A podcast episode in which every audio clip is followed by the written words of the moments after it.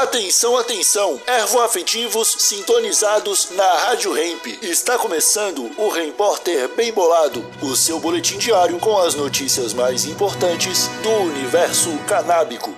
Agora com a palavra, Marcelo Nhoque. Deputados do Rio de Janeiro aprovam projeto de lei para distribuir cannabis no SUS. Oi, como vocês estão? Espero que muito bem, direto do portal Canalize. A Alerj aprovou um projeto de lei que institui o fornecimento de cannabis medicinal pelo SUS no estado do Rio de Janeiro. Agora, o governador do estado tem 15 dias para sancionar ou vetar o projeto.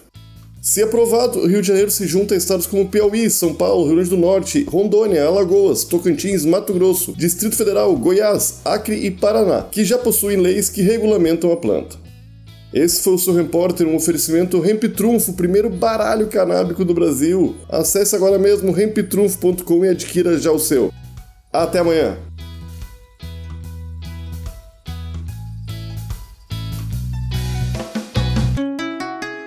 Rádio Hemp.